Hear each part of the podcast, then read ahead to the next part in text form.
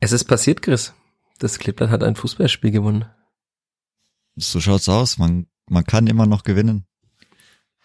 Hast du daran noch geglaubt, nach diesen 21 sieglosen Spielen? Timothy Tillmann hat ja auch in Magdeburg gesagt, der Glaube an uns selbst sei ein bisschen verschwunden. Hast du noch an diese Mannschaft geglaubt? Für das Wochenende habe ich nicht dran geglaubt. So ein bisschen, ja, weißt du aber nicht, vielleicht passiert's doch, aber ja, man, man sieht, wenn man mal, auch gegen, auch wenn es Tabellenführer war, aber vielleicht, wenn man da mal draufschaut, so Heim- und Auswärtstabelle, manchmal gab schon, die Vorzeichen waren vielleicht nicht komplett schlecht. Ja, Paderborn hatte, glaube ich, nur vier zu vier Tore, oder? In der Auswärtstabelle. Und vier also, Punkte nach vier Spielen.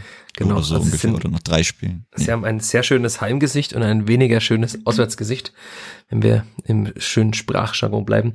Und ja, dieses Auswärtsgesicht hat man wahrscheinlich auch gesehen an diesem Tag. Ja. Das kann man jetzt zumindest schon mal hier in unserem kleinen Eingangsgespräch schon mal festhalten, dass es nicht der SC Paderborn war, der sich an die Tabellenspitze geballert hat. Nee, ganz sicher nicht. Das war ähnlich wie der FC St. Pauli, der ja auch wieder sein Auswärtsgesicht gezeigt hat in Regensburg. Ja, so ist es manchmal, dass Heim viel geht, auswärts gar nichts geht. Beim SC Paderborn ging sehr, sehr wenig auswärts und dann kann man auch mal ein Spiel gewinnen dann kann das Klippert ein Spiel gewinnen, tatsächlich. Ja, und über dieses Spiel, das das Klippert gewonnen hat, am neunten Spieltag der zweiten Bundesliga, werden wir in dieser 111. Folge des Vierter Flachpass natürlich reden, aber wie ihr alle das gewöhnt seid, gewohnt, gewohnt heißt natürlich, wie ihr alle das gewohnt seid nach dem Jingle und nach der Werbung. Der Vierter Flachpass wird präsentiert von der Sparkassen-App. Die macht dein Smartphone zur Sparkassenfiliale. Denn so einfach gehen heute Bankgeschäfte kostenlose App herunterladen, Zugangsdaten bei der Sparkasse Fürth beantragen und dann loslegen. Wann und wo du willst. Übrigens, die Sparkassen-App ist Testsieger bei Stiftung Warentest. Und zwar in allen Kategorien.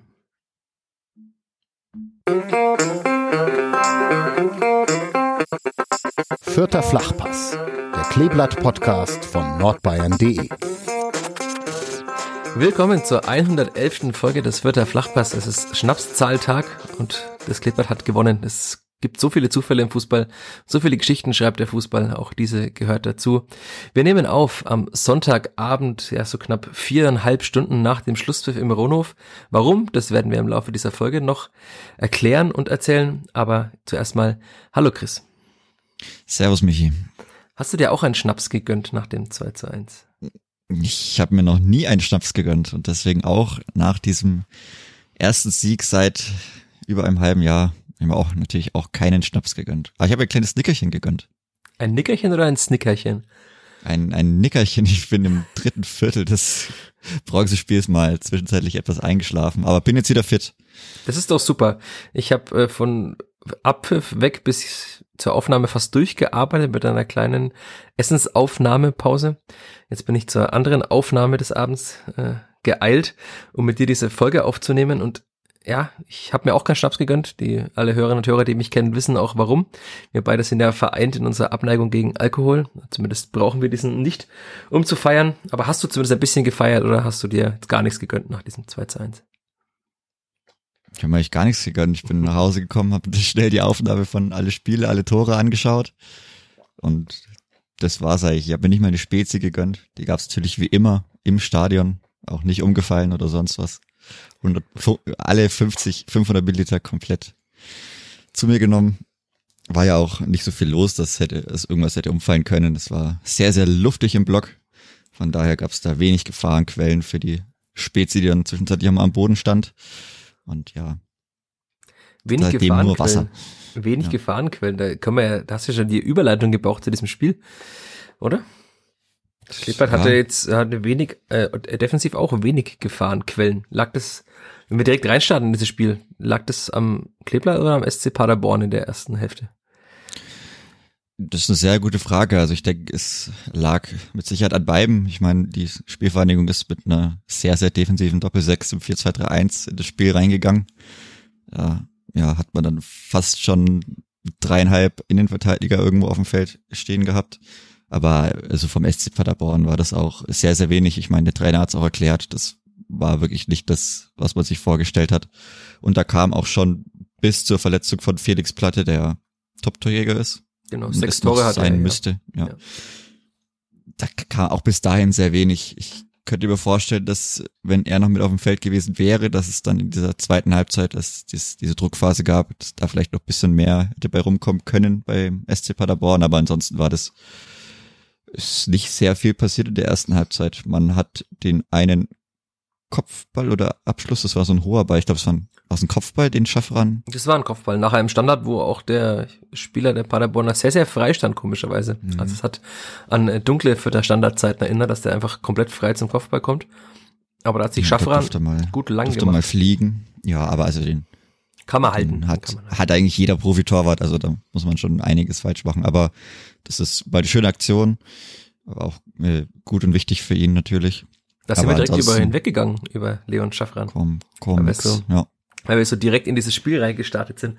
Dann lass uns noch mal einen, einen Schritt zurück machen und sprechen über die Aufstellung, würde ich sagen. Das haben wir an dieser Stelle ja schon so oft und sehr gerne gemacht. Äh, Leon Schaffran im Tor. Ich war sehr überrascht, als ich in den Rundhof kam, etwas später am Sonntagnachmittag, weil ich zu Hause eine Mischung aus noch weiter arbeiten und nicht in die Kälte heraus wollen äh, gemacht habe bin noch etwas sitzen geblieben an meinem Laptop und habe weitergearbeitet. Und dann bin ich in den Rundhof rein. Die Torhüter waren schon beim Aufwärmen, sonst äh, sehe ich sie immer erst zum Aufwärmen rauskommen.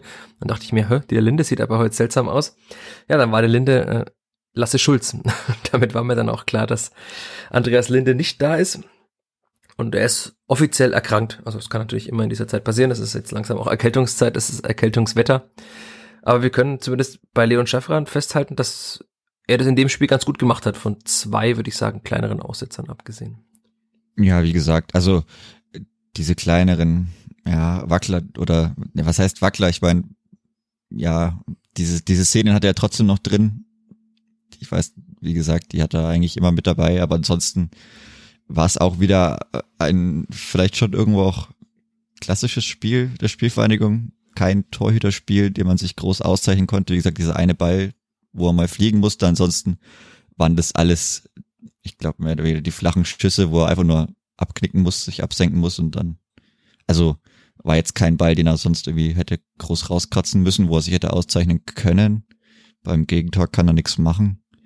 War für ihn also schon auch ein dankbares Spiel und hat er, hat er ganz gut gemacht. Also ich fand, dass er zweimal was in der ersten Hälfte bei Ecken also er hat da teilweise noch ein bisschen so ein Problem mit der Strafraumbeherrschung. Mhm. Also er kam zweimal raus und ist nicht zum Ball gekommen. Glücklicherweise ist der Paderborner zwar hingekommen, aber hat den Ball nicht Richtung Tor gebracht. Einmal ist er, glaube ich, übers Tor, also aufs Netz oben drauf gefallen. Aber das kann natürlich schief gehen. Also wenn er da einmal unter so eine Ecke durchfliegt und einer köpft hat aufs leere Tor. Das ist in dem Spiel jetzt gut gegangen, aber also wir sind jetzt ja in den letzten Wochen hier nicht der bekennende Leon Schaffran Fanclub gewesen, aber ich fand, dass er das in dem Spiel jetzt insgesamt, das war jetzt ja trotzdem sein drittes, will ich mal, sein drittes Pflichtspiel, ähm, dass er es da dann doch relativ gut gemacht hat. Ich fand ihn auch souverän, aber ja, wie du sagst, er hat jetzt auch nicht die 25 Schüsse auf sein Tor, die er halten musste. Aber insgesamt hat er der Mannschaft schon einige Ruhe gegeben. Ich glaube, das hilft ihm halt auch, dass da doch einige Erfahrung auch vor ihm stand. Also da ist auch nochmal leichter zu verteidigen als aus mit einer Innenverteidigung, wo zum Beispiel Fobasam mitspielt. Aber ja, also ich denke, da hat man jetzt dann gesehen, dass man sich zumindest auf seine Ersatztorhüter verlassen kann, aber es sollte jetzt auch keine Dauerlösung werden. Hoffen wir mal, dass Andreas Linde dann sich in den zwei Wochen Länderspielpause auskuriert und dann ist ja die Frage, kann er jetzt mitfahren zur schwedischen Nationalmannschaft? Das kommt mir jetzt gerade erst, wenn er jetzt krank ist. Das wird man sehen, aber da das relativ bald losgeht, kann schon auch sein, dass er da bleibt. Dann kann er gegen Blau-Weiß Linz am kommenden Donnerstag spielen. Da wird er sich mit Sicherheit sehr groß darauf freuen. Juhu, ja. Ja, die andere in Anführungszeichen, war keine Überraschung, aber Sebastian Griesbeck ist zurück und ich würde mal sagen, war das vielleicht sogar einer der wichtigsten Faktoren in diesem Spiel, dass er wieder da war. Mein Mann hat gegen Magdeburg schon gesehen, was er der Mannschaft bringen kann und was halt auch über weite Strecken auch in den Spielen davor vielleicht gefehlt hat.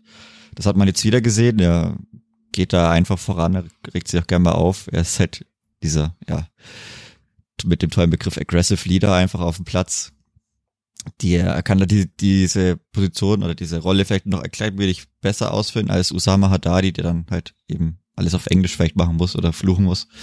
Das ist dann für Sebastian Griesbeck noch bisschen leichter. Wobei ich das dann auch eben auch nicht so verkehrt finde, wenn man dann Haddadi und Griesbeck da so drauf hat, die man, die auch gerne mal ein bisschen sauer werden oder so oder das auch mal zeigen und auch ein anderes Zeichen setzen und dann noch eine andere Körperlichkeit mit reinbringen. Ich denke, das ist schon ganz gut, aber ich bin gespannt, wie das ist, also ob man auf an dieser Doppel-6 Christiansen Griesbeck festhalten wird. Ist die Frage, was man ändern kann, was man ändern möchte, weil es ist halt dann schon auch das sehr, sehr defensive Ausrichtung. Ja, das Clippert ist ja, also dieses ganze Spiel über sehr defensiv angegangen. Also es wurde auch nicht mehr besser. Wir haben kurz im Vorgespräch schon über ein paar Zahlen geredet. Willst du nochmal für all unsere Hörerinnen und Hörer nochmal rezitieren, diese Zahlen, die dann doch relativ eindrücklich sind, dass, also die auch erklären, dass äh, das Clippert wirklich sehr, sehr defensiv gespielt hat. Ja, also der Ballbesitz liegt irgendwo über das ganze Spiel verteilt bei 30, 70, also das ist schon sehr, sehr extrem. Gerade wenn man also die eigentliche Spielanlage der Spielvereinigung bedenkt, mit dominantem Offensivfußball. Ja, war jetzt bisschen, war jetzt nicht so wirklich äh, vorhanden und auch bei den Pässen, da ist es irgendwo grob um 250, 260 zu 600. Ist schon brutal und wenn man dann auch noch bedenkt, dass davon so ungefähr 60 lange Bälle waren bei der Spielvereinigung, es waren ähnlich viele bei, äh, bei Paderborn, aber die hatten halt dann auch allgemein auch mehr Pässe. Also da ist der Anteil schon extrem hoch. Also man hat wirklich äh, sehr, sehr viel mit langen Bällen operiert, um halt einfach da hinter die Abwehr zu kommen. Ich meine, das hat man gerade der ersten Halbzeit eigentlich ganz gut gesehen, dass man das immer wieder probiert hat, dass dann Ricotta mal durchkam oder Ache mal durchkam.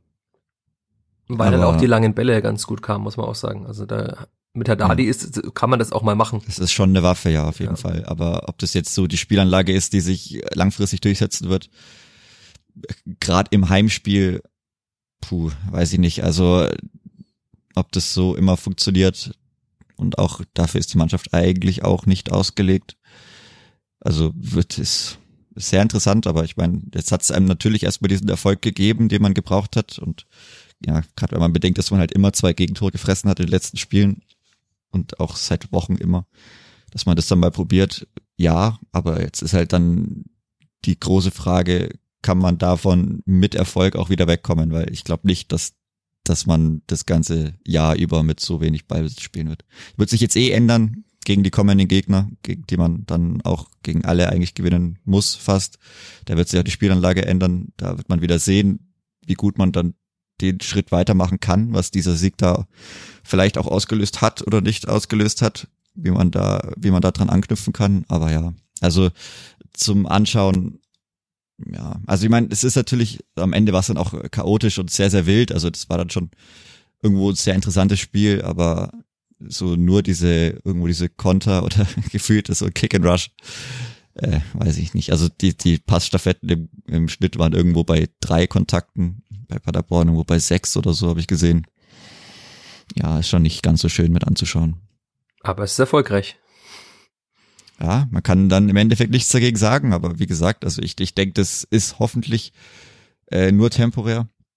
Und ich kann mir auch nicht vorstellen, dass es so bleibt, weil dafür ist der Kader auch einfach nicht ausgelegt. Aber tja, wird man sehen. Aber du hast gerade die Passstaffetten angesprochen. Eine doch sehr schöne war die, die fast zum 1 zu 0 führte, wenn Dixon Abiyama etwas niedriger gezielt, äh, gezielt hätte. Ich habe es jetzt beim Abendessen gerade nochmal angeschaut auf Sky. Also es war, war wirklich ganz schön da außen, also in Anführungszeichen schön, aber wie Ach, also Ache dann den Hörgotha schickt, war wirklich ein guter Pass. Ich fand auch Ache in dem mhm. Spiel deutlich verbessert zu seinen Auftritten der vergangenen Wochen und dann Herr Gotha eben nicht drauf knallt, wie er es ein paar Minuten zuvor gemacht hat und den Torhüter anschießt, sondern einfach überlegt, quer, also überlegt, querlegt, sehr blöde Formulierung, auf Dixon Abiyama. Und eigentlich muss man sagen, den muss der Stürmer nur noch ein, reinschieben Hut war ja, also muss sich natürlich entscheiden, äh, geht der auf Vergota drauf, schiebt der rüber. Und dann war das Tor eigentlich relativ frei. Und ich würde mhm. mal sagen, ein Zweitligastürmer kann den auch machen.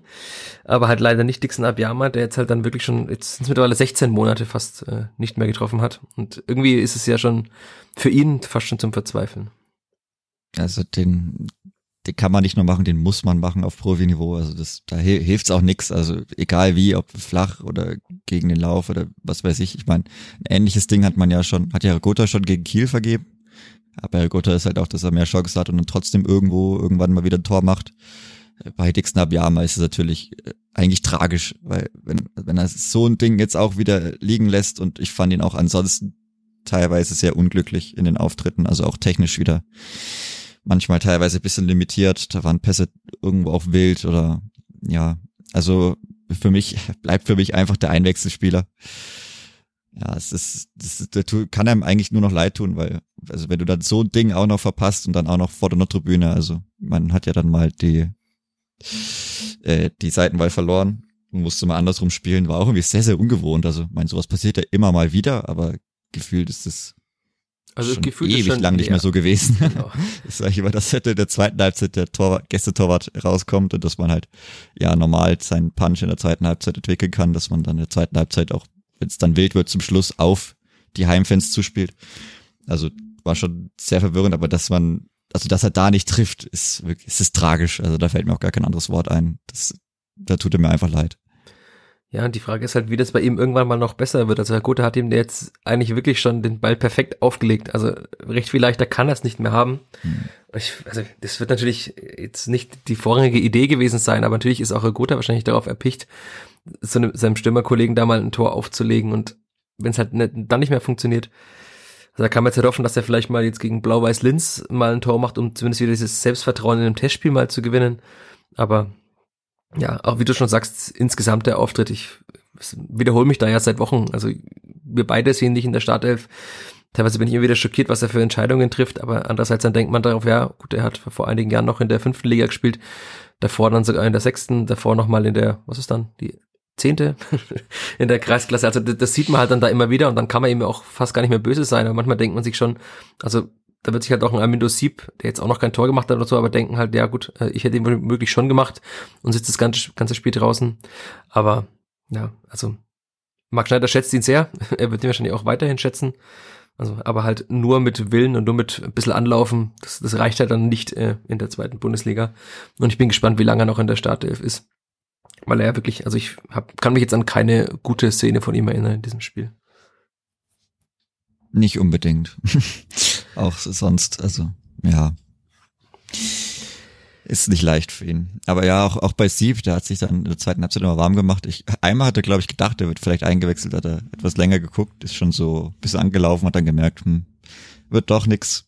Ja, das ist natürlich auch so, die Einwechselspieler fragen sich natürlich auch, okay, der verlegt jetzt jeden Ball, was, was muss denn da so noch passieren, dass ich dann mal wieder drankomme, aber ja, vielleicht, vielleicht trifft er ja dann zum Kerber Heimspiel dreifach. Und der gegen Sandhausen hat er sein erstes äh, Zweitligator geschossen in Ein Sandhausen. schönes Tor auch noch, ja. Aber halt als Einwechselspieler. Ja, als Einwechselspieler so ein großer Zufall, aber Wie konnte ja, das passieren? mal schauen. Wie konnte das passieren? Wer hätte es gedacht? Aber mal, mal schauen, wie es, wie das sich entwickelt, wie man da weiterhin seine erste Elf noch findet. Da ist man ja immer noch, ja, immer noch auf der, auf der Suche. Man hat ja auch wieder jetzt ein paar größere Änderungen vorgenommen. Es ist schon krass, immer noch- wirklich nach zehn Pflichtspielen immer noch, also so ein bisschen eine Linie kann man erkennen in der Defensive, aber ansonsten, dass man dann noch auch keine klare erste Elf gefunden hat, ne? egal in welcher Formation.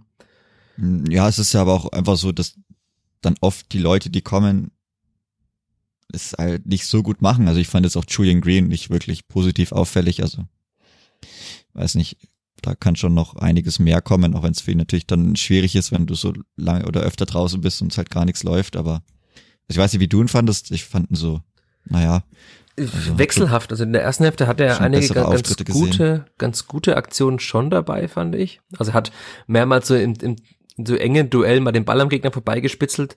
Er war mal wieder gut in den Zweikämpfen, fand ich einigermaßen, aber er hat auch dann stark abgebaut. Und ich fand auch, man hätte ihn vielleicht sogar früher runternehmen müssen. Also neben mir saß der Kollege Christoph Ruf, der vielen wahrscheinlich als Autor diverser Fußballbücher ein Begriff ist. Der war für die Süddeutsche, nehme ich mal an, da. Und der hat auch gesagt, also jetzt könnte schon mal der Green langsam mal vom Platz gehen. Hat dann ja auch Marc Schneider so gesehen, hat ihn dann kurz darauf runtergeholt. Also es war schon, dass man, also es war okay, fand ich von ihm, aber halt auch noch weit weg von dem, was man eigentlich erwarten kann von ihm. Aber klar, womöglich kann man es durch die Niederlagenserie oder durch die allgemeine Sieglosigkeit erklären. Vielleicht kann man es dadurch erklären, dass er halt einfach nicht zu seiner Form findet derzeit. Aber ich fand, es war für ihn persönlich zumindest ein, ein, ein kleiner Schritt aus der persönlichen Krise. Aber da müssen schon noch einige weitere folgen, wenn er Stammspieler sein möchte. Auf jeden Fall. Aber, aber ich, es ist ja, es bleibt ja schwierig. Also diese Position des vielleicht auch irgendwo dominanten Achters oder 4-2-3-1 irgendwo ein Teil der Flügel ist, man, man findet halt einfach niemanden. Also Raschel, er hat leider teilweise nur jedes dritte Spiel, das mal wieder auffälliger ist, dann teilweise taucht er wirklich stark ab, dass das Spiel auch wirklich an, an ihm vorbeiläuft, leider. Bei Green auch, ich meine, er ist so viele Jahre da, man, man weiß, was er kann, man weiß, wie sehr er das Spiel an sich reißen kann, dafür ist das auch viel zu wenig. Tillman, auch. Das ist halt auch nicht leicht für einen Trainer da. Also ich meine, wenn halt die Leute, die du dann bringst, nie wirklich derart funktionieren, also sagst, okay, wow, der hat mich jetzt überzeugt, so wie Marco Jon beispielsweise, an dem führt es erstmal nichts mehr vorbei, dann ist halt auch blöd. Ich meine, was machst du dann, wenn einer nicht so gut war, lässt du ihn dann drin, weil du hoffst, dass es besser wird oder versuchst du was Neues? Das ist halt nicht leicht. Ja, das ist eine dieser Fragen, die Marc Schneider in der Länderspielpause jetzt beantworten muss. Aber wir sind schon wieder sehr weit gesprungen, denn da gab es ja noch ein Tor in der ersten Hälfte vom jetzt zweitbesten Torschützen der Spielvereinigung. Das hätte man auch nicht gedacht, nachdem er erst sein drittes Spiel gemacht hat für die Spielvereinigung. Aber ich muss immer wieder daran denken, dass er geholt wurde mit, der, mit dem Wissen um seine Kopfballstärke. Wir reden von Damian Michalski. Und er jetzt eben zum zweiten Mal ein Kopfballtor gemacht hat, zum zweiten Mal auch einen Kopfball, den man so in Fürth selten gesehen hat in den letzten Jahren vielleicht sogar schon. Also Harvard Nielsen hat endlich gute Kopfball, ein endlich gutes Kopfballspiel gehabt. Aber also wie gut er den ins Eck gelegt hat, also der ist ja noch mal aufgekommen, aber Hut ist einfach nicht dran gekommen, weil der Ball so gut platziert war. Muss man sagen, äh, die Verpflichtung hat sich zumindest in der Hinsicht schon mal gelohnt. Man hat den neuen Torjäger mhm. geholt. Auch aus einem ganz, ganz komischen Ball, also der war ja gefühlt eine halbe Minute lang in der Luft. Sehr, sehr hoch, sehr, sehr langsam. Und ja, er, er macht es dann clever, weil es auch die Paderborner wirklich nicht gut machen. Also sein direkten Gegenspieler, den drückt er so, also er hat Körperkontakt, er hat auch mit dem Arm Körperkontakt, aber ich denke, es war wirklich gerade noch so, dass es nicht pfeifen, nicht pfeifen braucht, stützt sich dann halt leicht auf und schraubt sich gut hoch. Also, und aus diesem langsamen Ball, den platziert er einfach sehr gut. Da braucht er dann vielleicht auch nicht die Wucht. Und er schlägt halt genau die beim Pfosten ein. Ich glaube, Hut ist jetzt auch nicht der allerlängste Torwart. Mhm.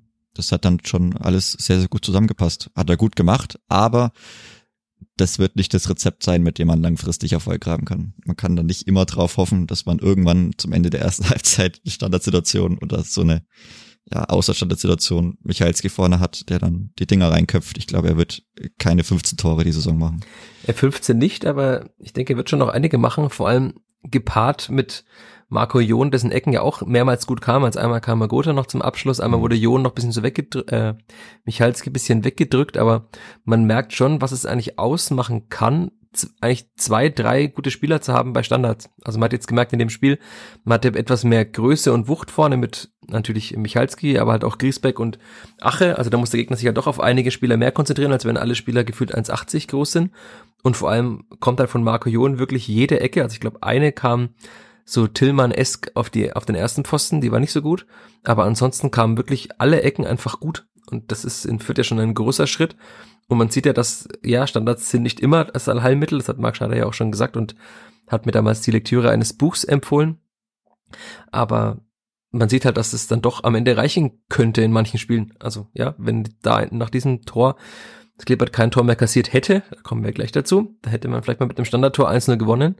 Das ist dann wäre auch nicht schön gewesen, aber es hätte halt genauso drei Punkte gebracht. Und dass man jetzt diese, ich mag ja diese martialische Sprache nicht, aber diese Waffe zumindest mal hat, und diese Möglichkeit auch mal nach Standards ein Tor zu schießen, kann ja schon nochmal diese Mannschaft, diese Mannschaft, ja, eine weitere Variationsmöglichkeit geben, wenn es denn spielerisch mal nicht klappt. Oder wenn halt der Stürmer aus wenigen Metern an die Latte schießt. Aber ja, ich würde sagen, dann springen wir einfach in die zweite Hälfte, denn dann können wir über das nächste Tor sprechen. Ja, hat ja nicht sehr lang gedauert. Das war dann ja. Nach viereinhalb Minuten oder? Ja, 49. war es, genau. Also dann waren es dreieinhalb oder 3,40 oder so, ja, 48, genau. 40 also oder so. Ich habe auch gerade noch mal zumindest zweimal angeschaut, so äh, bei der im Real Life und ja, es ist komisch. Also Paderborn hat es hat es schon gut gemacht, aber es wirkt halt auch so, habe ich auch in meinen Text auf Nordbayern direkt vom Spiel geschrieben, als würden die Förder so ein bisschen schlafen. Also es ist irgendwie keiner recht in den Zweikampf gekommen. Herr Gotha hat dann Muslia so, so halbherzig gehalten, aber wahrscheinlich wollte er dann keine gelbe Karte ähm, riskieren, hat ihn dann doch nicht weitergehalten und dann bin ich jetzt auf deine Einschätzung gespannt, denn wem man da jetzt die Schuld gibt. Also der Pass von Muslia in die Tiefe war echt gut. Dann hat er, ich glaube, Platte hat dann, ne, Platte war gar nicht mehr drauf. Ein Paderborn hat jedenfalls durchgelassen. Ähm, da hat Pieringer für Sobeni aufgelegt und Sobeni stand dann plötzlich alleine vorm Tor. Und der rechte Innenverteidiger wäre Damian Michalski gewesen, der ist aber weiter vorgeschoben auf den Spieler drauf, der den Ball durchgelassen hat. Ist dann Michalski jetzt schuld oder wem geben wir die Schuld bei diesem Tor? Hm, ich fand es einfach krass gemacht. Also es war ja direkt vor meinen Augen, das ist ungefähr die Höhe so. Naja, okay, nicht ganz, aber die Höhe, so wo ich stehe, das war mein, also wenn ich mich richtig erinnere, fast immer One-Touch-Fußball. Ja, war's schon. Ich glaube, die haben es immer, immer mit einem Ding abgelegt. Also ich fand es einfach stark. Ich, ich fand es einfach schön gemacht. Also war es so, nicht zu verteidigen. Keine Ahnung, wahrscheinlich war es schon irgendwo zu verteidigen. Ich habe jetzt, ich habe jetzt auch so die Wiederholung nicht so krass nochmal angeschaut, weil dann jetzt auch Basketball lief, aber äh, ich, ich fand es einfach ein schönes Tor und ich, wenn man sich mit One-Touch-Fußball irgendwo durchkombinieren kann, muss man das immer irgendwo anerkennen, aber na klar, vielleicht kann man irgendwo nochmal ein Bein dazwischen kriegen oder man muss halt näher am Mann dran sein, dass man den gar nicht so, so leicht äh, rüberlegen kann. Aber ich fand's, ich fand's einfach gut gemacht. Und dann aber auch stark, dass man danach nicht ganz eingebrochen ist und ja, das haben Paderborn eine Sturm- und Drangphase nicht so lang angehalten hat. Genau, also das, das war ja eigentlich so das auffälligste in diesem Spiel, weil in den letzten Wochen und Monaten war es ja oft so, wenn man dann geführt hat und hat ein Gegentor bekommen, dann hat es lange gedauert, dass man sich von diesem Rückschlag erholt hat. Ich fand, das war schon kurz nach dem Tor auch zu spüren. Das Paderborn war dann auch die bessere Mannschaft zu Beginn der zweiten Hälfte. Aber das hat sich dann wieder gelegt. Die Spielfang hat das ganz gut überstanden, diesen Sturm und Drang, wie du sagtest. Und dann war es eigentlich wieder ein offenes Spiel. Und dann kommt die nächste gute Kombination. Also die, wir reden ja nicht über viele gute Kombinationen, aber die war tatsächlich ganz schön. Und wieder, also man muss ja immer so ein bisschen den Ausgangspunkt auch eines Tores sehen. Es war wieder ein gewonnenes Kopfballduell von Michalski, also wieder Kopfball Michalski. Griesbeck äh, behauptet ihn gut im Mittelfeld und Tillmann schickt dann Christiansen auf die Reise. Ungewohnte Kombination, dass Max Christiansen auf der linken Außenbahn spielt, aber er hat halt mal schön rausgeschoben und dann auch überlegt zurückgelegt auf Branimir Gotha. Und dann hat er das gemacht, was ich, ich habe ihn danach angesprochen auf sein Tor, weil er auch in der Mixzone beim Interview war. Und dann hat er gesagt, ja, also er hat schon gemerkt, wenn der Spieler halt im Vollsprint kommt und er lässt ihn einfach aussteigen, dann, dann kann der nicht so schnell abbremsen. Und dann wollte er ihn durch die Beine des Spielers, ich glaube es war Ron Schallenberg, durch die Beine des Spielers schießen und trifft er dann seinen sein Fuß und dann senkt er sich halt perfekt ins Tor rein. 2-1, Branimir Gotha, viertes Saisontor. Und da muss man sagen, Branimir Gotha hat das Klippert mit diesem Tor auch zum Sieg geschossen. Das stimmt. Man hätte ja auch noch danach ein Tor machen können, aber. Mann, äh, willst du den Spieler auch benennen, dieser Mann? Das ist der Mann, der gerne mal im 1 gegen 1 im Jahr 2022 eben keine Tore schießt. Jeremy Dutzjak, das hat mich ganz stark an die Vorbereitung erinnert. Und auch, ich weiß nicht, welchem Ligaspiel das war, ob das auch gegen Kiel war oder später nochmal oder gegen Karlsruhe, ich weiß es nicht, aber irgendwie möchte er keine Tore mehr schießen. Er hatte auch, glaube ich, viel zu früh das Tempo rausgenommen und war dann eben nicht mehr so ganz im Eins gegen Eins, wie er das vielleicht hätte sein können, weil er hat ja schon Speed eigentlich, also er ist ja schon flink, hat einen guten Antritt, wiegt nicht sehr viel. Aber ja, Rigotta hat das, hat das gut gemacht. Der Abschluss ist dann, ja, irgendwo äh, glücklich, dass der, glaube ich, also genau so abgelenkt wird. Ich weiß nicht, er sah relativ knapp aus, also auch wenn Hut da ein bisschen größer ist und ja, ein bisschen mehr Spannweite hat, das ist vielleicht ähnlich zum ersten Tor. Also wenn da einfach einer drinsteht, der zehn Zentimeter größer ist, sieht's vielleicht anders aus. Aber so, mein, man muss ja auch mal irgendwie ein Tor schießen. Und das war dann auch schön. Also, dass Gotte auch noch sein Tor gemacht hat, weil er schon in der ersten Halbzeit eigentlich auch eins machen muss. Da hat er meiner Meinung nach vielleicht noch einen Schritt machen können, wo er da an Hut direkt scheitert. Mhm. Das, den hätte er schon, also gab auch Zeiten, in denen hat er die einfach gemacht. Und der hätte ja diese Situation gekillt, und ja, so hat er sich dann, so hat er noch sein Tor gemacht, natürlich auch wichtig, auch dass er wieder trifft, dass überhaupt mal ein Stürmer trifft. Und dann, ja, hätte man das Spiel zumachen können. Jeremy Dutzek hat gemeint, er muss das Spiel nicht zumachen. Vielleicht er wollte halt kommt er da irgendwann mal wieder sorgen hin. für die Menschen im Stadion. Ja, Jeremy Dutzek ist genau die Person, die für, für absolute Spannung bis zum Schluss steht. Und ja, dann ist es noch sehr, sehr wild geworden. Also ja auch ganz komisch mit gelben Karten und irgendwo Frust auf beiden Seiten. Und das kam mir auch gar nicht so lange vor. Also er hat ja drei Minuten angezeigt gerade bei Sky nochmal gesehen. Es waren ja wirklich 96 Minuten, die man dann gespielt hat. Also weniger ja, aber auch gespielt, zu Recht. Also zu Recht. Weniger gespielt. Ich fand es auch schwach, wie dann die Spielvereinigung darauf reagiert hat. Also ich finde, das hat man nicht nötig, so die Sachen permanent rauszuziehen oder irgendwas. Okay, dass es so sehr weh tut. Also ich, ich hätte für mich hätten die auch in der 95 Saison ein Tor machen können. Ich hätte mich nicht beschwert, weil ich finde es blöd. Gerade die drei Minuten, okay, die sind okay, aber man hat ja dann wirklich so krank jede Situation, also wirklich alles rausgeholt. Und dann, ich finde es auch, ich finde es einfach konsequent. Ich fand es richtig, dass er das so lange hat nachspielen lassen. Und dann hat man es ja am Ende noch geschafft. Wurde nochmal kurz hitzig, ist aber nichts passiert. Ja, weil Branimir Gotha sehr gerne den stehenden Fuß seines Gegenspielers angenommen hat für einen Foul. Deshalb wurde es sehr kurz hitzig. Das war tatsächlich witzig zu sehen, weil es war halt einfach überhaupt kein Foul. Aber er ist halt einfach so gelaufen, dass er äh, wirkte, als wäre er gefault worden. Und dann wollten ja die Paderborner schon hochziehen. Und dann kam halt der Aggressive Leader Griesbeck und der Aggressive Leader Haddadi. Und Haddadi hat sich wie ein Papa vor seine Jungs gestellt und hat, äh, hat kurz mal die Gegner abgedrängt. Ja, dann irgendein Paderborner hat dann doch Branimir Gutta nochmal nach oben gezogen. Und ja, dann, das war ja auch ein bisschen, also das ist natürlich, es ist, am Ende ist es dann clever, wie sie es gemacht haben. Auch, dass halt keiner den Ball reingeworfen hat, ist clever gewesen. Also die Paderborn haben ja sehr lange den Ball gesucht, dann hat plötzlich doch ein Balljunge den Ball aufs Feld geworfen. Hat ja alles Zeit gebracht. Ich war auch überrascht, dass dann der Schiri nochmal diesen äh, Freistoß von Hut nochmal wiederholen hat lassen. Also weil der hat den Ball jetzt zwei Meter vielleicht nach vorne gerollt, vielleicht drei. Also die wären jetzt nicht ausschlaggebend gewesen. Aber am Ende lief halt dann doch tatsächlich alles für die Spielvereinigung. Und dann um 15.23 Uhr äh, hat der Schiedsrichter zum letzten Mal gepfiffen. Und das Clippert hat mal wieder gewonnen gehabt. Was hast du gemacht in diesem Moment? Nix. Nix? Konntest du dich freuen? Naja, es ist, so viel ist noch nicht gewonnen. Ich, weil mein, meist immer noch auf Tabellenplatz 17 so. Ist, natürlich hat man irgendwo gewonnen, aber ich bin jetzt nicht irgendwo, ich bin nicht ausgerastet oder sonst was. Ich hab's mir alles angeschaut. Hab geguckt, wer mit wem jubelt. Lasse Schulz liebt, Leon Schaffran. Ist da sofort Die Zukunft im vierter Tor, oder? Hat sich gefreut. Ja, na, weiß ich nicht, aber er hat sich sehr, sehr mit seinem mit seinem Torwart-Buddy gefreut. Habe ich so geschaut, wer sich mit wem freut, wer sich wie freut. Usama Haddadi und Simon Asta haben, also erst Haddadi und dann glaube ich noch Asta, also wirklich, das waren Urschreie, die seinesgleichen suchen. Also die, bei denen ist einiges abgefallen und ja, das war schon sehr, sehr krass, das zu sehen, aber ich habe eigentlich mehr beobachtet. Ich, ja, bin jetzt nicht irgendwie sonst wie emotional geworden oder so. Das fand ich auch, weiß nicht gefühlt war da die Stimmung, jetzt wenn man gerade aufgestiegen, ich meine, klar, fällt viel ab, aber ich, also irgendwie war auch das Setting und so blöd. Äh, der Block war halb leer, 8.500 Zuschauer, weiß nicht. also alles. offiziell 8.500, ich kann mir Ach, vorstellen, dass die da waren, ja. Ja, also war schon die Nordtribüne, war auch bei uns war alles leer, also selbst für Familienspieltag Kackwetter und so, es war kalt, weiß nicht. Also es war jetzt nicht so nicht so brutal emotional. Du hast jetzt schon ja, einige, ja, sorry, da war ja. eine kurze Latenz in der Leitung. Ach so, weil du darfst weil schon die, gerne zu Ende sprechen.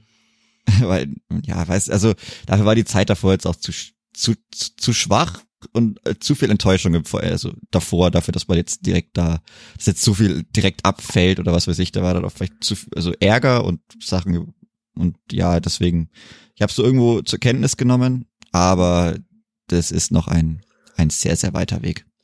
Ein sehr, sehr weiter Weg ist es tatsächlich, aber wie Marc Schneider wahrscheinlich sagen würde, man ist auf einem guten Weg. Das hat er in den letzten Wochen sehr häufig betont.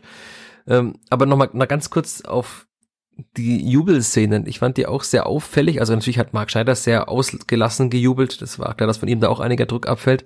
Und was ich dann, das hat man bei Sky gesehen und auch im Stadion, dass Schneider und Herr sich länger als äh, gewöhnlich umarmt haben und Herr Gotha hat auch irgendwas in sein Ohr geflüstert, irgendwas zu ihm gesagt. Und das war sehr lange, dann ist auch Herr Gotha so mit der Arm auf der Schulter von Schneider sind sie dann Richtung Kollegen gelaufen. Also es war eine sehr auffällige Szene. Ich habe auch dann nach dem Spiel Marc Schneider darauf angesprochen, ob es eine besondere Beziehung zwischen ihm und Branimir Gotha gibt. Also Stefan Neidler hatte die ja, das hat er ja immer wieder betont, dass es da, dass da schon eine sehr innige und gute Beziehung zwischen Trainer und Spieler ist.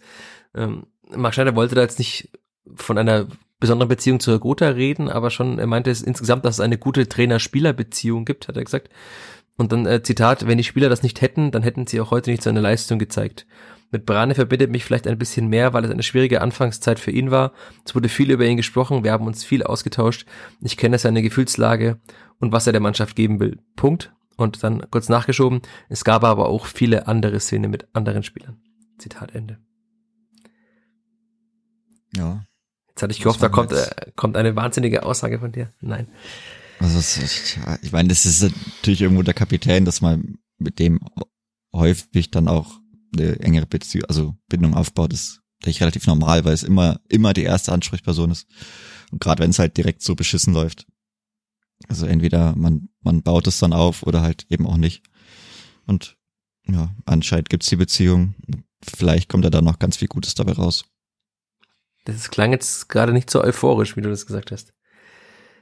Ja, ich, ich weiß ja nicht, was die verbindet. Man, man erfährt ja auch nix. Also man weiß nicht, was unter der Woche gemacht worden ist. Ist ja irgendwas gemacht worden. Vielleicht war es irgendwas Illegales, ich weiß es nicht, aber hat ja anscheinend gefruchtet. Es gab auch, also der Kreis danach war auch sehr lang. Der, der Trainer hat auch gesprochen. Im Kreis und da hat man noch, ja, so noch gefeiert, wie man das halt kennt, mit ein paar Wasserflaschen rumspritzen. Ich fand's auch, ich, ich fand's aber das Beste war da, wie die Mannschaft vor der Nordtribüne stand und halt alle sich so an den Händen hielten für das, also halt, hey, hey, hey. Also es aber gar nicht kam. Also die, weil dann natürlich erstmal mit den Trommeln was angestimmt worden ist und die standen dann alle da und haben gewartet und so gefühlt Dixon hat mitmachen wollen und Afimiko Polulu hat mitgeklatscht und alle anderen standen so da und haben einfach nur gewartet, bis so, bis die Leute dann fertig sind mit ihrem Kleeblatt und ja, das war, es hat einfach gepasst. Das ist halt vielleicht doch noch nicht ganz so gut passt, diese Symbiose, dass da noch ein bisschen was stattfinden muss. Ja, und vielleicht sind auch alle einfach aus der Übung, was so das Feiern eines Sieges Das kann natürlich auch sein, da kann noch nie jemand irgendwie mit den, das stimmt. Sehr viele haben noch gar nicht mit den Vierter Fans irgendeinen Sieg gefeiert. Und selbst, selbst davor, also er ist ja auch in der Pandemie, stimmt. Keiner, also es hat wirklich keiner gecheckt, was so abgeht. Das war, aber es war brutal. War ein schönes Bild auf jeden Fall, wie sie sich so an den Händen gehalten haben und so lang warten mussten. Vielleicht haben sie sich auch die ganze Woche über an ihren Händen gehalten. Das kann natürlich auch sein. Das, das kann auch sein. Eines Sitzkreise gebildet. Großen Mysterien des Vierter Fußballs im Jahr 2022, was in dieser Woche passiert ist. Also ich habe ja in der PK nachgefragt, was ich, da hat der Kollege, ich weiß gar nicht, was wurde in der PK auf jeden Fall darüber gesprochen vor dem Spiel. Ich habe Branimir Gutta angesprochen, der hat äh, auch nichts dazu sagen wollen. Und dann hatte ich Marc Schneider angesprochen, der hat dann auch nichts dazu gesagt. Und seine Antwort war nur, das gehöre dazu, Zeit miteinander zu verbringen. Auch die Jungs untereinander ohne den Trainer, sagte er. Denn am Ende kannst du taktisch machen, was du willst. Der Zusammenhalt der Mannschaft ist das A und O. Punkt. Aber was sie gemacht haben, ich habe dann nochmal nachgefragt, ob sie dann wieder einen Vortrag von Joey Kelly gehört haben, wie nach dem ersten Bundesligasieg gegen und er äh, vor dem ersten Bundesligasieg gegen Union Berlin. Da hat Marc Schneider sehr laut gelacht. Ich hab dann, ich war kurz irritiert und dachte, das kann er doch eigentlich gar nicht kennen, aber offenbar kannte er die Story oder er fühlte sich ertappt und es gab doch einen Motivationsvortrag von Joey Kelly. Man weiß es nicht. Man wird es vielleicht auch nicht, erstmal nicht rausfinden. Ja, zuletzt hat man es ja erfahren dann über Hofmann-Personal. Irgendwo Instagram äh, war dann doch ein Bild von Joey Kelly in der Haupttribüne des Rundhofs.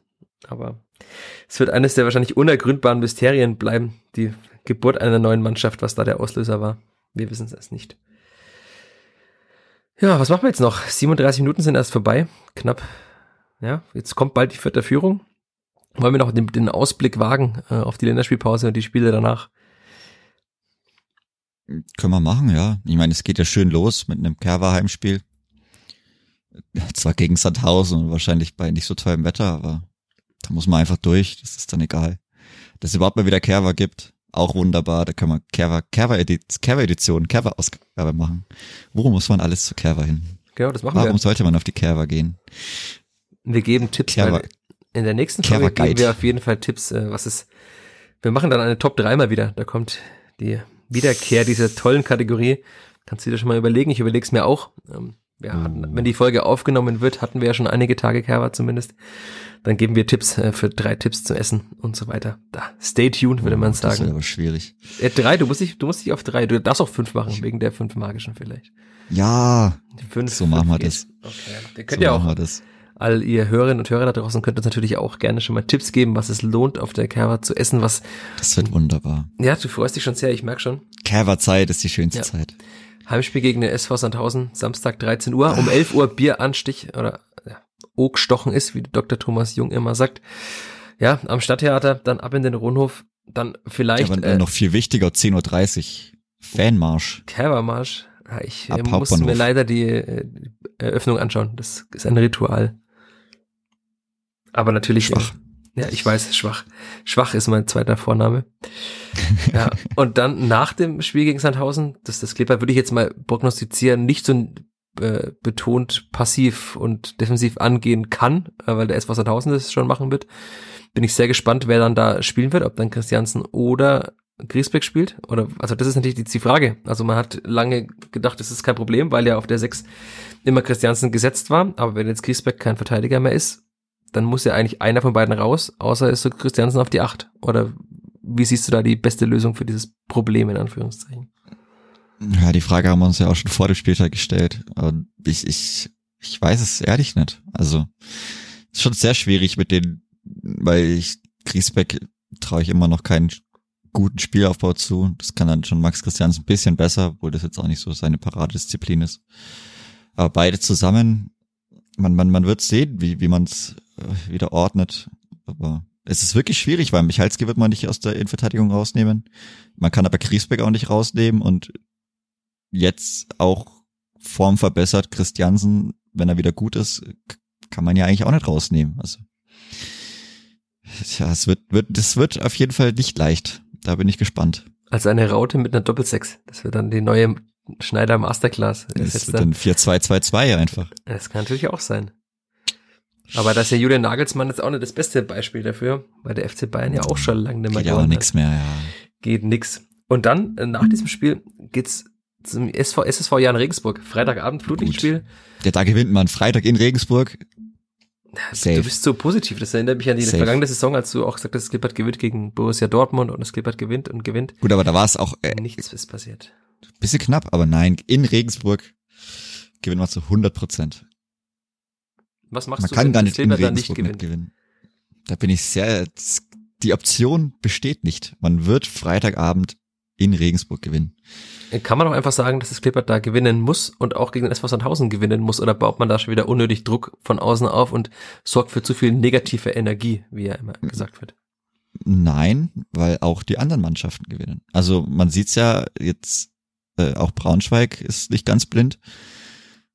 Äh, Bielefeld, ja, wird man auch schauen, was bei denen noch weiter abgeht. Und dann muss man irgendwann, wird es so vielleicht die direkte Konkurrenz sein. Also man, man wird einige Spiele noch gewinnen müssen. Das ist einfach so, weil immer mal oder jedes achte Spiel oder jedes fünfte Spiel dann nur noch zu gewinnen, wird nicht reichen. Also man wird sehr viele Spiele noch gewinnen müssen. Und da sind diese Gegner natürlich, ja, prädestiniert dafür. Also man wird gegen Sandhausen zu Hause gewinnen müssen, weil man auch irgendwann wieder da unten rauskommen will. Also das ist ja dann wieder blöd, wenn du jetzt halt einmal gewinnst und das nächste Ding äh, irgendwo in den Sand setzt gegen einen mehr oder weniger direkten Konkurrenten. Ich glaube, Sandhausen steht das auch nicht so krass gut. Nicht wirklich, nein. Ja, also das, wie gesagt, dann baut man nur halt diese ganzen tollen Sechs-Punkte-Spiele. Ja, Sandhausen ist 15. Wenn du da gegen die verlierst im direkten Duell, sieht natürlich dann schon äh, sehr blöd aus. Also das kann man jetzt schon so sagen. Ja, man muss, muss das gewinnen. Gegen Jan Regensburg wird, wird man schauen. Aber in Regensburg gewinnt man. Das ist, ist einfach das Gesetz. Was ja auch krass ist, äh, wir hatten ja öfter mal darüber gesprochen, auch schon, äh, sowohl privat als auch hier, dass die Spielverhandlung ja jetzt dann auch viele schwere Spiele bekommt, wenn man sich die Tabelle anschaut. Aber nach derzeitigem Tabellenstand sind die kommenden Spiele auch sehr viele gegen eine Konkurrenz in der zweiten Tabellenhälfte, was mich natürlich sehr überrascht. Also klar, es kommt noch der HSV, es kommt noch Darmstadt, es kommt noch Heidenheim, aber man hat schon Hannover gespielt, Düsseldorf, Kaiserslautern und Kiel, die Mannschaften, die alle in der oberen Tabellenhälfte stehen. Was dann doch überraschend ist, während man natürlich noch gegen Braunschweig spielt, gegen Sandhausen, gegen Bielefeld, also da kommt schon noch mal einige Spiele. Und es ist jetzt also zumindest nicht mehr so, dass man nur noch äh, in Anführungszeichen schwere Spiele gegen die Spitzenmannschaften hat, weil ja auch die Spitzenmannschaften in dieser Liga sehr häufig wechseln, wie man sieht. Und auch eine Spitzenmannschaft mit Auswärtsgesicht nicht furchteinflößend aussieht. Das können wir jetzt nach diesem Sonntag auch festhalten. Ja, ähnlich wie gegen, wie gegen St. Pauli. Wie gesagt, bei denen hat man es ja auch wieder gesehen. Auswärtsgesicht St. Pauli in, bei Regensburg 2-0 verloren. So, so schnell kann es gehen, da muss man dann immer wieder gucken. Aber auch bei Paderborn sowieso Lieblingsgegner. Es ist verrückt, aber sowas hat manchmal doch irgendwie einen Einfluss. Da gibt's Gesetzmäßigkeiten. Die dürfte es theoretisch eigentlich nicht geben, aber ist dann trotzdem so. Aber ja, es bleibt dabei, man wird sehr viele oder die nächsten Spiele, man wird einige gewinnen müssen. Es, es, es hilft ja nichts. Also man, man muss ja irgendwo Anschluss finden, dranbleiben und dann vielleicht auch mal wieder so ganz unten irgendwo rauskommen, mal Richtung 13 vielleicht so schielen. Ja, da steht der erste FC Nürnberg, der hat auch nur drei Punkte mehr. Ja, die sind aber, also da geht ja gar nichts mehr. Die haben im letzten Spiel in Darmstadt, ja, Ja, gegen Freitag. Darmstadt, genau, mit Becherwurf, äh, haben die ja nicht mal einmal aufs Tor geschossen. Aber sie haben zumindest den äh, Paderborner, äh, den Darmstädter Immerhin Spieler haben sie getroffen. Tobias Kempe getroffen, ja. Also Mhm. da waren sie schon mal sehr zielsicher, aber die Schüsse aufs Tor null, da schaut's auch ganz, ganz schlecht aus. Also das heißt, äh, die mit Konkurrenz ist auch nicht so viel besser als die Spielvereinigung, das können wir auch schon mal festhalten. Nee, und das Torverhältnis ist ja noch okay. Also minus fünf. Wenn man äh, zweimal gewinnt, sieht es wieder okay aus. Und also selbst da kann man noch Anschluss halten. Ja, wie gesagt, man, man wird, aber man wird jetzt im Herbst zeigt sich's, was passiert. Äh, Jetzt noch äh, famous last words für dich. Wie viele Punkte muss die Spielvereinigung holen bis zur Winterpause? Ist jetzt neun Spiele vorbei, also so knapp die Hälfte. Jetzt müsste ich noch. jetzt Zielmarke, schnell sag mir rechnen. doch einfach die Zielmarke. Wie viel braucht man zur Winterpause? Boah, das, wie soll man das denn so schnell sagen? Da muss man einige Sachen bedenken, gegen wen man noch spielt. Gegen wen spielt man Das denn noch? ist doch egal, gegen wen. Das ist überhaupt nicht egal. Das kann man, wie soll man denn predikten? Okay, warte, ich hab's. Also, so 1000 Sieg, Regensburg Sieg, zu Hause gegen Rostock, hm. in Heidenheim ein Punkt, daheim gegen Bielefeld, ich glaube, die sind auch wieder gut, auch ein Punkt. Schon wobei acht, elf, ja, nix. Ey, ja, gut. Wie viel? Sehr schön, nix. Wer war nix? nix kommt dann noch, aber Du hast doch gerade nix gesagt. Wer ist der Nix-Gegner? Gegen wen holt das das- nix? Das, das werde ich dann revealen, wenn es soweit ist. Das ist Okay. dann aber irgendwo Richtung, Richtung, ähm, na, Richtung November. Also kurz Okay. vor Schluss. Oder da ist ja dann auch schon Schluss. Dann geht Genau. er wieder mit Kiel weiter. Oh Mann, das wird ja ganz schön, äh, wird schon eng. Also äh, theoretisch möchte man ja irgendwo auf 20 Punkte kommen. Dafür bräuchte man 13. Ich denke so, äh, mindestens 11 sind, also 12 kann man schon. Ah. Also es bleibt, bleibt knapp. Also Es kommt nicht mehr so viel, du hast schon recht, ja. Schwierig, ja. Wenn man so guckt, ist gar nicht so.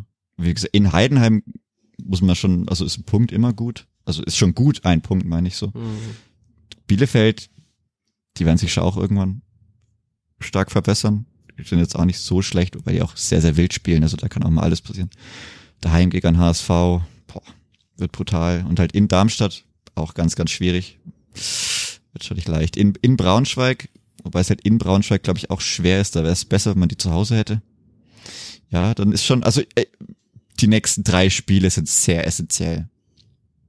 Ich glaube, das da Sonntag, Freitag, Freitag, da ist es wichtig, da muss man da sein und danach sieht man dann auch, da hat man jetzt dann auch ganz gut diese zehn Punkte, äh, diese zehn Spiele-Marke überschritten, die ja die Trainer ganz gerne heranziehen, äh, mit denen sie dann gerne mal so Trend ja, festsetzen, wer dann, wer sich wo irgendwo in der Tabelle einordnet. Da ist man jetzt schon ganz nah dran, da sollte man vielleicht das nächste Spiel gewinnen, dass es da ein bisschen besser ausschaut. Aber ich denke, wir können die Lage nach dem 14.10. besser einschätzen. Das heißt, wir machen jetzt Pause bis zum 14.10. Nee, wir kommen schon wieder, es ist doch auch Kerber. Okay. Mensch, Aber ich, doch eine ich, wollte doch, ich wollte ja nur so indirekt sagen, dass wir jetzt in eine kleine Pause zumindest äh, gehen, weil ich Ja. mich in den Urlaub verabschiede. Pause, Pause. In eine richtige, auch ich habe eine Länderspielpause, natürlich ohne Länderspiele. Ich wurde leider nicht berufen für irgendeine Nationalmannschaft, auch nicht für die Autoren-Nationalmannschaft. Ja, da würde ich sagen, wir machen Schluss, ziehen einen dicken Schlussstrich unter dieses Spiel. Es ist Sonntagabend 20.38 Uhr. Ich habe noch zumindest ein paar Texte vor mir vor meinem Urlaub und dann werde ich auch ab Montag in den Urlaub sein. Wenn ihr das hört, bin ich schon unterwegs. Du, Chris, du wirst feiern am Montag, nehme ich an. Ein bisschen. Weiß ich nicht. Ich denke eher nicht. Mir ist momentan nicht so wirklich nach Feiern. Ich werde schlafen und dann weiter meine Bachelorarbeit schreiben, weil da muss jetzt auch langsam mal einiges passieren. Na dann wird es auch die Wende in der Bachelorarbeit des Chris Sehm dieser Montag. Und dann hören wir uns, liebe Hörerinnen und Hörer, einfach wieder nach dem Heimspiel gegen den SV Sandhausen zur Kerwa-Zeit mit den Empfehlungen, was man auf der Kerwa tun und essen sollte.